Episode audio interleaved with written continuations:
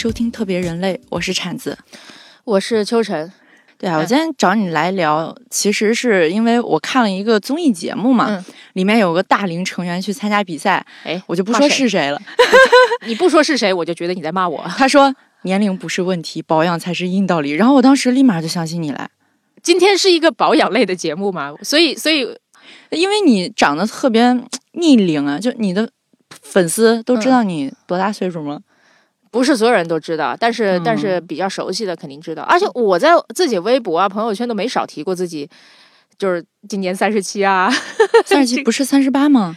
三十七，你还美化一下，有必要我八？二年的，反正比我大一轮我我还没满三十七呢，你急啥他妈的？你你九四年的是吧？啊！是呀，好想开除你啊！那你要开除一大波了。哎，算了算了算了，我这一大把年纪吧，我们公司的平均年龄都拉高了好多好多，我真的是。哦，还有黄志忠，嗯，哇，你还拖一个人下水，嗯但我嗯感觉你其实是这个长相的一个既得利益者吧？你你瞎了吗？我怎么会是长相的既得利益者啊？就、嗯就我我长相就给我带来了什么好处？我长相能给我带来好处，我还干这个？年轻呀，哦，就长得小是吧？对呀，哦，我觉得这事儿在我身上不存在。你想想啊，很多人希望自己显得年轻，是因为他觉得年轻的时候的自己比较好看。我年轻的时候也长这样，也没好看到哪儿去吧，至少就就就就这样。然后，所以我觉得年轻对我来说没有什么好处，就永远就是这个样子。我小时候也不好看，就这种。嗯，所以你从很小的时候开始，就是大概就这个样子打扮是吗？对啊，就是短头发、戴眼镜儿，十几岁开始就是这个样子了。但是你是属于跑赢了时间的赛道吧？就你现在跟人出去拍照，经常会被觉得是亲子照，我就觉得不好意思啊。哎，马薇觉得你在骂他了耶！啊，是啊，我跟我我跟很多人拍照都有这种亲子照的感觉，直中建标，然后周学义，然后马薇，还有我。反正我跟周旋一、马威站在一起像亲子照，我跟黄执中和胡建彪站在一起也像亲子照，unbelievable 的，对吧？一个是生的，一个是领养的。对那你出去谈事情会不会让人觉得，如果不认识你哈，嗯甚至嗯你以前创业的时候，会给人一种不靠谱的印象啊？呃，我会啊，就是大家觉得你好年轻啊，你是不是公司新来的？你是不是实习生啊？然后就这事儿你能说了算吗？就写在脸上的，他没直接说，但写在脸上，我能感受得到。所以其实我都会找一个小的机会，把自己真实年龄说出来。嗯但不会刻意说上来自我介绍说你好，秋晨，我生于一九八二年。那你说你有病吧？但是我还是会就是在聊天的过程当中去说，就比方说我说哎呀，这个我小时候怎么怎么样，然后他说你小时候怎么会有这种东西啊？或者说哇，我一九八二年的，然后大家就会知道就是、就是这个样子。嗯啊，所以这个事儿还好，我觉得不是特别的难解决。我觉得，呃，长得小这件事儿吧，就就就看上去是是好事儿，但实际上就是不好也不坏，它就那样了。嗯嗯，除了这个长得年轻以外，就是你的打扮是属于偏中性是是的嘛？，嗯，对，这个东西其实，在你那个年代，好像接受度还是比较低的。我们那个年代确实就视野可见范围内，中性打扮的人都比较少。我去到一个新的班级，就会被选为体育委员。可是体育是我最差的一个一个一个类目，嗯我身体非常差的。嗯，对，我经常什么拧瓶盖儿这种事儿，我都看旁边有个女生，我就说你帮我拧瓶盖儿，女生都惊呆了，说你好意思吗？我说这有什么不好意思的？我他妈就是手无缚鸡之力，怎么了？哇塞，就你，你既是中性打扮，又没有男友力啊！哇，大家要看一下主持人的脸，他刚才翻了个巨大的白眼，真对呀、是就为什么那么多人喜欢你？哦，不懂。闭嘴。但是我觉得，就现在你觉得很多，未必是因为人数上真的多了起来哈。我觉得很大程度上是大众传媒让很多原来你看不见的东西你看见了。哦，这有有这个效应在的，而且认知上面的这种这种呃偏差哈，就是你原先没有怎么接触过这种人的时候，然后你会忽视身边已经出现这种人。比方说你认识秋晨之后，嗯就是我不是说现在哈，以前比方说你小时候认识了一个跟我差不多，然后中性打扮的人，而且跟他关系还不错。接下来你回家路上可能一下就遇到了三个，你会觉得你一下遇到了三个，是因为就是你脑海有脑海中已经有这个概念了。嗯，我看过一本书，然后是叫做写给大家看的设计书，它的前言我印象很深刻，就是说他以前看一本植物图鉴，作者看植物图鉴，然后看到一棵树长得特别奇怪，然后那棵树叫做约书亚树，他看到的时候就觉得说，我们这个州怎么会长这种树？我我在这里活了二十几年，我都没有看到过，对吧？然后还是周树，简直是荒谬。然后合上书走出门，发现漫山遍野都是这个树。我的很多朋友其实都跟我说，就是他第一次见到我，就是在我小时候哈，第一次见到我说，哎呀，我好好少见到你这样打扮的人，好特别。你生活中会不会遇到什么问题啊、困难啊？然后有会不会有很多人不理解你？就带着那种我第一次见到这种人的好奇啊，然后再再再跟我聊。结果回去之后就跟我说，就说天哪，我发现我们班上有两个跟你长得很像的人。所以这是为什么？就是一开始问我说，哎，你长得小，然后说你这个打扮中性。然后接下来你就会发现有很多跟我一样的人出现了，对，然后网上有很多人就会开始跟我说说，你看你长得像这，你长得像那，就开始说我长得像很多其他的人，就放眼望去真的很多。嗯嗯，其实我想起一个经历，就是我在读中学的时候，有个还挺好的朋友，他特别喜欢跳街舞，嗯，所以他打扮也是很帅气，然后一直都是短发、黑框眼镜，嗯，当时就会有一些长辈们说，哎呀，这都。多大了，就一点女孩样都没有。九零后还是会存在这种情况，所以我感觉在你们那个时代，你可能还是会有很多人所谓的指指点点，只不过你可能比较乐天派，不会去在意这些事儿。呃，有啊，特别多。其实也就我爸妈，首先哈，就他们就是也一直抱怨说，就是说，哎呀，没个女孩样，以及就是说，那你以后咋办呢？对，这是他们的口头禅。你打算一辈子都这样吗？结果没有想到，我真是快四十了，我果然他妈一辈子都这样。哎，太好笑了。大概是你什么时候开始，他们就接受了这个样子，就不会想着，哎呀，你让你怎么样了？哎呀，就二十大几、三十来岁的时候，慢慢的，他们就念叨的越来越少了。嗯。嗯，就慢慢就习惯了呗，这事儿都是这样的。而且可能也是跟父母离得比较远了吧。嗯，对，在那种情况下，就是大家能见上面，然后能说上话，他第一优先级关心的肯定还是你生活起居的这些事儿，而不是就是说你什么穿衣打扮的这些事儿。你知道父母嘛？啊，慢慢的退休了，生活里面新输入的信息也会比较少，所以就是我会给他们创造新的话题，然后就。让他们就别 focus 在他原先关心的那些议题上，这也是一个缓解的。主动惹点事儿，好有道理。对，创造更大的麻烦，让他们忽略这个小麻烦。比方说得个癌症，开玩笑，开玩笑。但是就主动创创造议题是是有用的啊。所以说白了就是健康，然后自己舒服，就是最重要这件事情。对对对，真的。嗯，对。听说就是马亚威当时入学中山大学的时候，你们俩也有一段，我是那个男生。呃，马薇薇吧，在那个纽约的脱口秀就直接讲了我们这几个人是怎么认识的哈。我跟我认识非常戏剧化，我们当时都入选了这个中山大学国际大人辩论赛的集训队，所以我们就要被关到培训公寓那里去集训三四个月。嗯，那那天他啊，从他的视角出发，就是他拎着行李到了那边，就有一个学弟接待了他。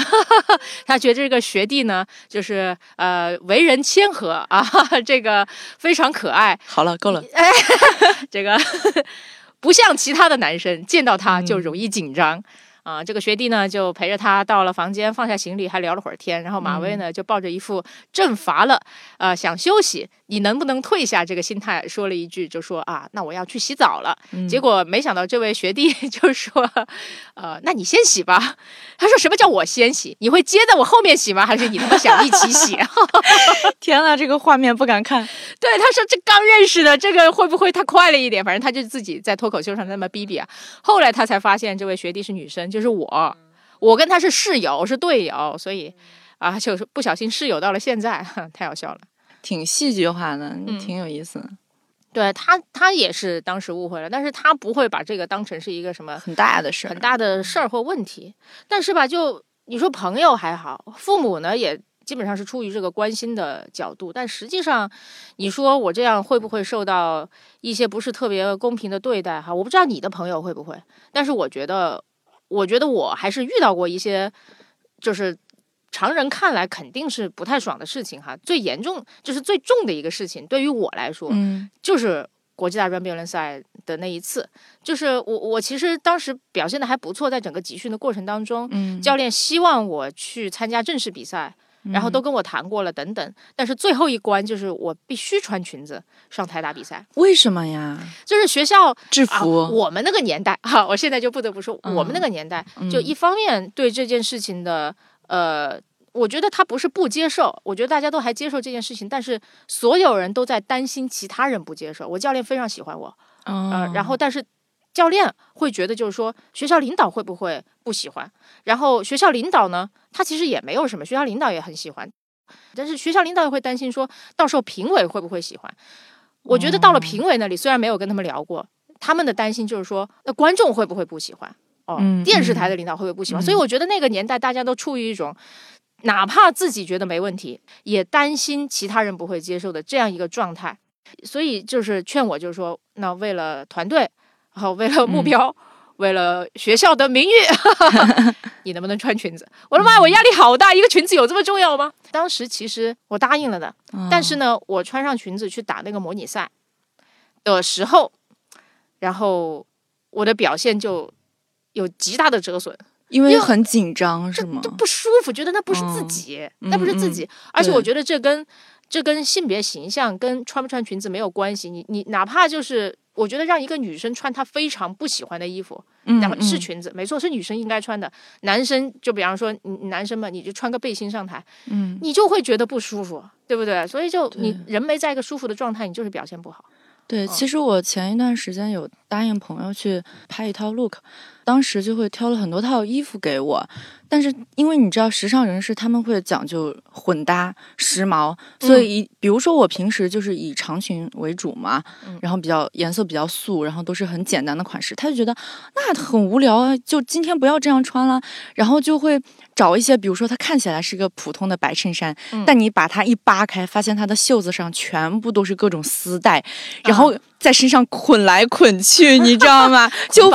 对，就其实那种非常网红。名媛风的衣服，嗯，然后下面又配一个黑色的紧身的那种包臀裙，对他说你就放心，这样拍出来好看。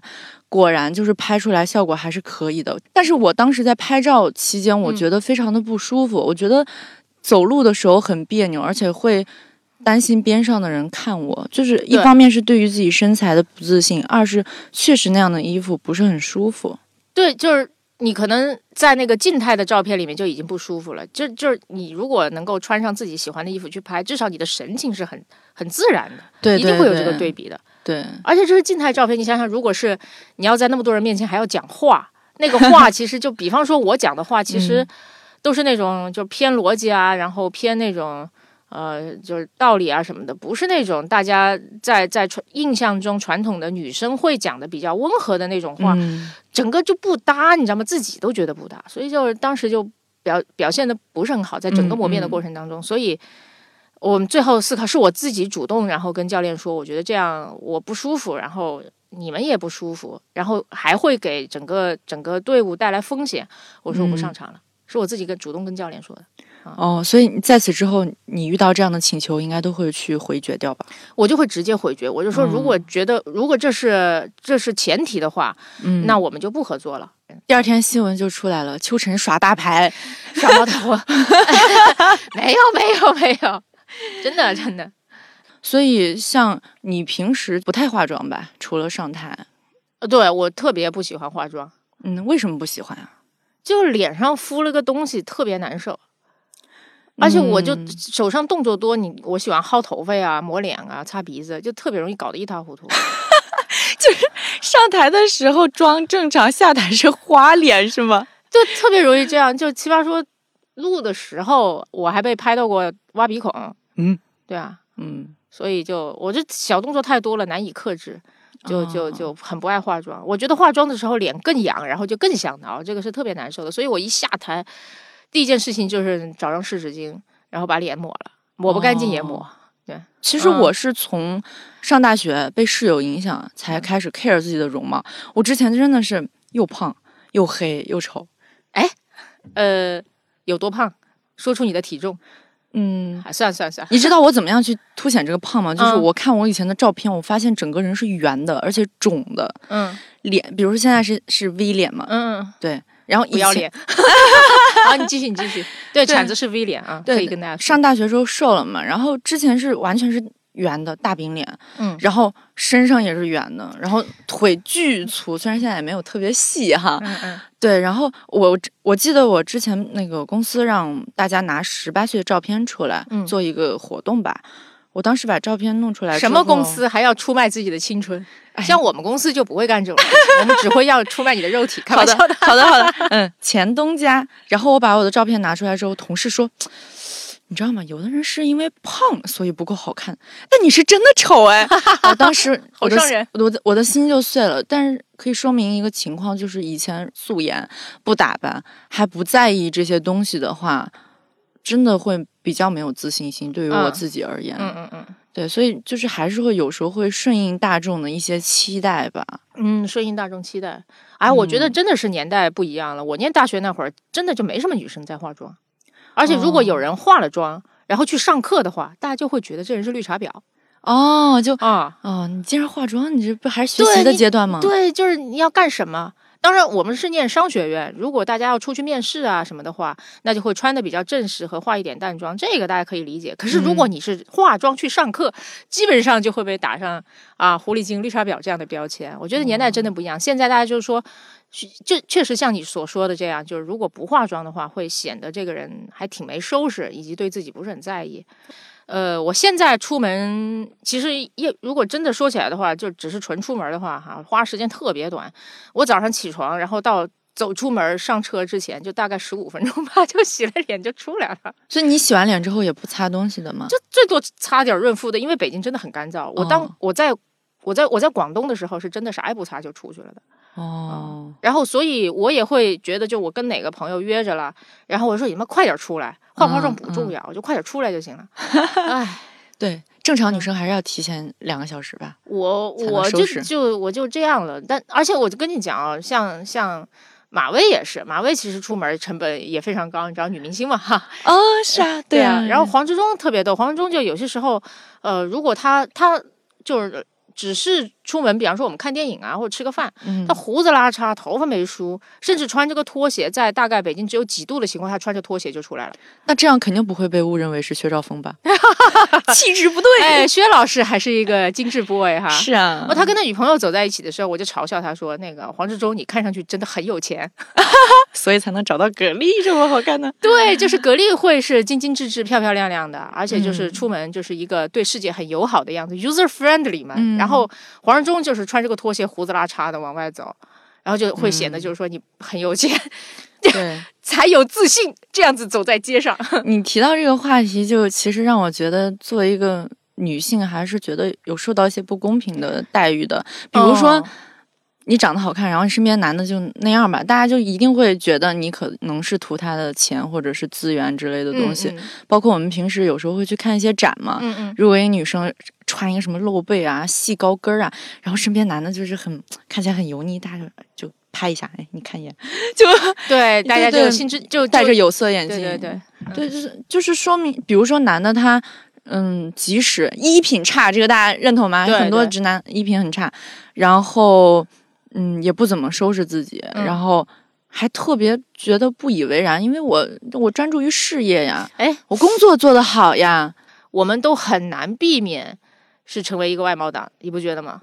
嗯，你一方面会觉得，就是说很多女性受到不公平的对待和要求。啊，身上承担着自己不应该承担的，比别人要多很多的，比另外一个性别要多很多的期待。但另外一方面，我们在看待，就是你在看待另外一个性别的时候，其实也会也会用到一些，就是，就说你看他长这样 这样的词儿。所以我觉得这个外貌党这件事情，我觉得是根植在人性中难以难以被消除的一个特质吧。嗯，我觉得这是没有办法的。嗯嗯。你看，我们整天看很多书，然后里边都会写到说，美是怎么来的？美是客观的还是主观的？呃，我们为什么会觉得一个人那种身材是美的？如果以瘦为美，是不是越瘦越好？也不是，为什么？所以这这是根植在我们基因中的一种审美偏好。就比方说，我我们见到一些哦特别壮和特别胖的人都会天然的觉得就就不喜欢哈，就说白了就是外貌党不喜欢，就是因为可能在人类数千万年的进化历史当中，我们被很多胖子抢过吃的哦。对吧？被很多很壮的人揍过，我的祖先对吧？肯定个子也不高，然后肯定被很多个子太壮的人揍过，所以我们就见到一些胖的人，我们就会天然的有点抗拒，对吧？我前几天还在一个非常好的朋友，但他就最近越来越胖了，在那里留言非常不友好，说啊我操，我都不是说他长得像猪，我说你他妈都快胖成个大象了，我靠，他太太扎心，太扎心。了，他就很伤心，我说会不会过分了点？真的就是这种这种攻击性是就是。本能反应来的，然后是根植在基因当中的。我觉得，如果一个人愿意在表达和沟通的时候去克制这种审美，嗯，去去去降低自己外貌党的这种倾向，嗯，就已经是一个很善良的人了。你，你说外貌是很肤浅的话题或很肤浅的这个这个层次会聊的东西，可是我觉得这个就是这个就是最人性的东西，这是没办法的。对我们我们俩还算是真的是很肤浅。哎，不对，有一个有一个更肤浅的人。我想到了潇潇，潇潇，别这样嘛！潇潇潇上次说了一个金句，他说：“你身材都没有个性，怎么能穿的有个性呢？”我当时一拍手，好哎，特别好。嗯，你是不是要讲什么什么身材都可以穿好看？他说不是，就是要瘦啊。我跟你讲，真的真的没别的。潇潇潇潇有很多金句，很多时候怎么说呢？金句能成为金句，是因为那句话就是一个洞察。嗯，对，特别准。特别扎心，所以才能成为金句嘛。嗯嗯。啊，我觉得就是这是一个有些许悲哀的现实哈，但是我觉得必须接受它，不然的话，我们很多时候停留在政治正确的这个层面，很多沟通没有办法进行下去。嗯，对。哎，你知道吗？我问过很多朋友哈，就是说，你最希望被别人夸什么？对你，你你先说，你最希望被别人夸什么？是真真心话哦，真心话。有趣，有趣是吧？对。很多女生的第一反应都是好看。嗯，可能因为我太好看了吧？你给我闭嘴！真的是，但我不是我的意思，不是是不是说缺啥补啥哈？有很多女生已经很好看了，我的第一反应都是她们应该是会在意好看之外的一个东西，是被人夸奖的哈。但是她们第一反应都是好看，然后我就会问她说：“你已经很好看了，你会在意别人要把这一句话、把这个事实点出来吗？”嗯，她说在意啊。然后我觉得。这个事情还蛮出出乎我意料的，嗯嗯，然后我我也特别能够，我我慢慢我一开始就觉得不理解，我说就把很多精力或者把第一优先级放在这件事情上，真的好吗？但我后来完完全可以理解这件事情，因为说老实话，就是这是人的第一印象。嗯，这是人的第一印象，然后，然后这是没有办法，没有办法，就是拧过来的。你再怎么去宣传说，哎呀，大家要注重心灵美啊，那句话叫什么？好看的肉体千篇一律，有趣的灵魂万里挑一。不，反过来的，我跟你说，好看的肉体才不会千篇一律。我想问一下，就你是不是一个以貌取人的人？你觉得自己是不是？我是一个特别以貌取人的人。嗯，对，但我这个以貌取人不是说简单的你好不好看、打不打扮，而是，嗯，我觉得。我会更喜欢那些能够通过一些东西来凸显自己，呃，兴趣点的人。嗯嗯。比如说，很多人就是在外形上面怎么突出自己兴趣点？我们喜欢音乐，天天要背把吉他。你比如说，你你喜欢喜欢听音乐，喜欢某个乐队，那你穿的那个衣服上面是不是就会有那个 logo？然后你就可以在一个人很多的地方，让人第一眼就看到，哦，原来你跟我有共同的爱好啊！我觉得这个特别有意思。你把一群人聚在一起，你真的可以一。就是第一，通过自己的直观感受去觉得你跟谁可能能连上那个宇宙 WiFi 哦。哎，我觉得，我觉得这个特别好。这个不是说你是不是一个以貌取人的人，嗯，而是说，比方说，我作为一个在大街上瞎晃荡，需要找到更多的特别人类跟我在在一起的这种人，我是不是应该通过我的外表释放一些信息给我的同类？是的，是的。哦，这个特这个特别好，我从来没有这么想过。真的是，因为我觉得现在大家都很多时候去用互联网交流，确实有很多可以就是节约时间成本的东西。还真的对，但是你说白了，就是人要一见面，真的是第一眼看到你。的一个风格，我觉得有些人是特别自然而然的，就无论是他的化妆啊、打扮呀，然后说话的风格，甚至他的微信的头像和朋友圈，真的，这这真的是人外表的一部分。我我现在认为，像像你在微博、微信上面表现出来的一些特质，都是你外表的一部分。因为好多时候见不着你真人，嗯，我只能通过这些东西来了解你，嗯，然后这个是浑然一体的。有些人就是就是特别的特别的浑然一体。对，比如说职中，他就会用那个。个蝙蝠侠当自己头像。哦，他这个人就是不浑然一体，你知道吗？为什么？就比方说，你你说一个很喜欢蝙蝠侠的人，他是个什么样的人？你会觉得他是个大书呆子，或者是那种漫画迷，你知道吗？然后他不就漫漫画迷吗？啊，是啊，但是他其实，在比方说辩论赛场上，然后在我们的工作当中是完全另外一个样子。包括他天天在微博上面发小黄图，你会觉得这是一个特别油腻的大叔，对吧？然后等等，然后但这些我觉得也是有意思的，是因为像职中这样，包括我觉得我我在内，我们好几好些人哈，奇葩说的选手这些朋友们，然后都会呃有意或者是无意的，我觉得大部分时候是无意的去制造落差感。你的落差是在哪里？年龄，对，我觉得其实跟你讲哦，一开始咱们不是聊年龄吗？嗯，就这个事情确实给我给一些困扰，但是也会有小小的爽感。就是我每次跟人说，就说你知道吗？我今年三十七了，然后去年哈我三十六啊，嗯嗯，就本命年，所有人都会惊呆了。然后我现在已经 kindly 开始 enjoy 他们。enjoy 这些人惊呆了的表情，然后所以每次见到一些不那么熟悉的人，跟他们介绍自己年龄的时候，都非常有一种小小的满足感。